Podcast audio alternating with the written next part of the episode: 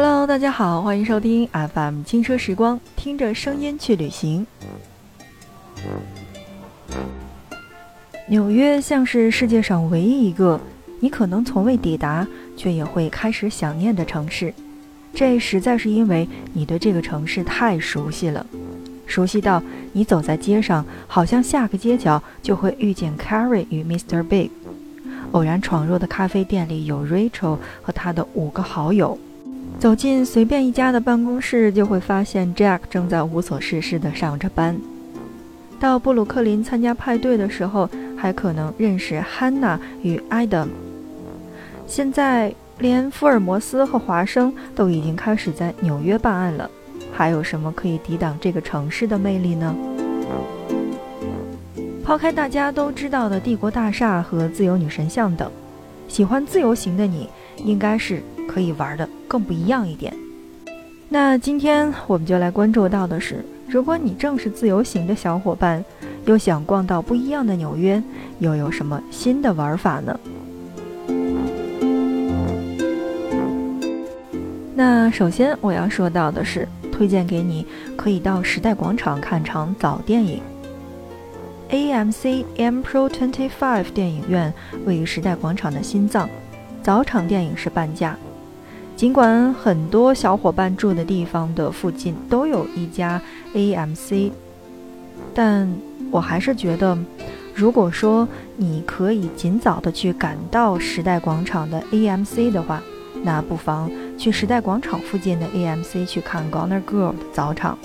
早场电影是五折，大概是七美元。早场电影呢，一般是从十点钟开始的。你可以在九点钟在时代广场找个咖啡店，边吃早点边欣赏晨光沐浴下的时代广场。毕竟这个时候才是它全天人最少也是最安静的时候。整夜泡在酒吧的夜生活动物们都已经回巢去睡觉了，大部分的店刚刚准备开门营业，游客也还不是很多。所以在早晨九点到十点的时候，时代广场本来就是有另一番风味的。那看一场早电影，你的生活就立马和别人不太一样了。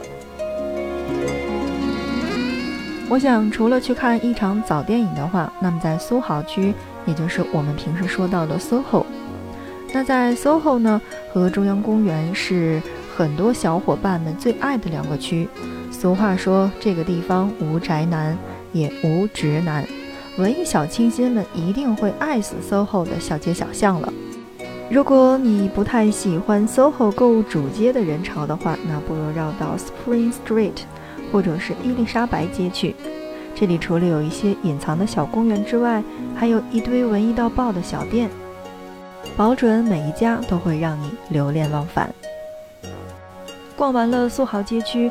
我另外的推荐是，你可以到联合广场买新鲜的蔬菜和蜂蜜。周末下午的联合广场会举办绿色集市，摊主都来自纽约州的其他的地方。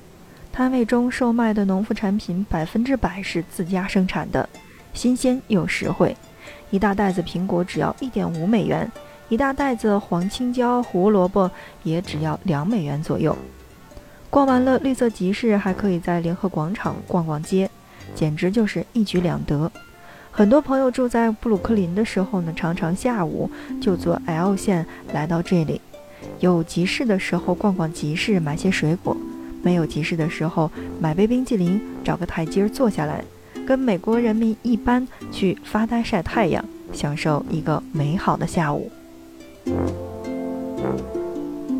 很多到过布鲁克林的小伙伴说，那有的时候呢，他在布鲁克林住上一周，最喜欢的事情就是到威廉斯堡去吃早餐或者是午餐。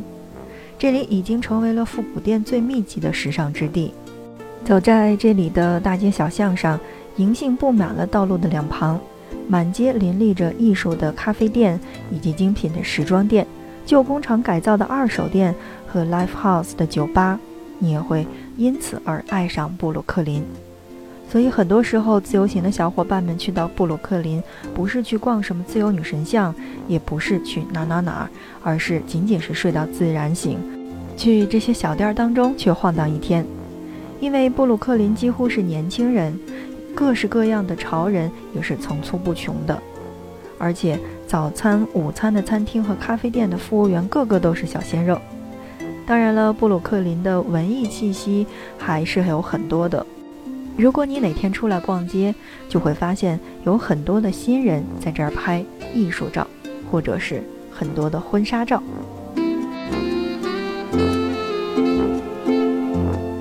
纽约到处都是音乐，每个角落、地铁站，甚至是最大的中央公园，都有各种各样风格的乐队和歌手在街头进行表演。这些表演中，大部分都是极其出色的。比如，我有一个朋友在联合广场的地铁站听到了一个女生唱歌剧，他当时发誓就说，那简直是他有生之年听过的最赞的地铁歌手的表演。不过，在中央广场看到乐队表演也应该是最舒服的。你可以找个长椅坐下来，一边享受你的午餐，一边听乐队的表演。最后，别忘了去给点小费或者买一张他们的 CD。其实有的时候，他们真的比很多的流行歌手都要棒得多。如果你吃完了中午饭，也享受了这些音乐，那么有的时候呢，我会推荐你去到处的走一走。我有一个小伙伴，每年都去纽约，而他每次都去纽约的时候呢，总会去一次大都会的博物馆，因为这里看的东西真的是很多，世界各地的文物和画。组成了这座巨大的博物馆，一次很难是看得完的。他每年都去，每年都会吸收不同的能量和艺术风格。纽约现代艺术博物馆也是值得一去的博物馆，经常会有艺术家的展览。所以你看，去到纽约，去到美国，不仅仅是只有自由女神像和时代广场，也同样可以进博物馆去感受世界的文化和艺术。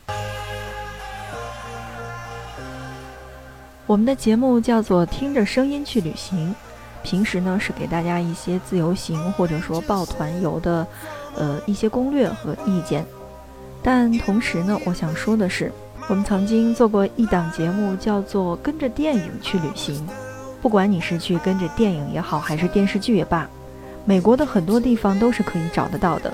比如说像美剧的基本演绎法，就是在我们的皇后区的曼哈顿夜景来取景的。来纽约怎么能不在夜店玩玩玩呢？这里每看到的一个不起眼的酒吧，可能就隐藏着超级大牌的 DJ，成千上万的全世界各地的年轻人们都会聚集在纽约夜店玩到天亮。如果你在国内经常去参加电子音乐的派对，或者说比较喜欢听电子音乐的歌曲。那也曾关注过全球百大 DJ 的这个排行的话，那我建议你在纽约一定不要去错过夜店的玩耍，因为真的会遇见很多的大牌 DJ。OK，那在今天的节目当中，我们是给大家来介绍到了，如果说是自由行的年轻的小伙伴们，究竟应该在纽约有怎样的新的玩法？那么在节目的最后呢，我们是说到了一定不要错过去那些夜店去看一看，那儿说不定就有很好的 DJ 出现。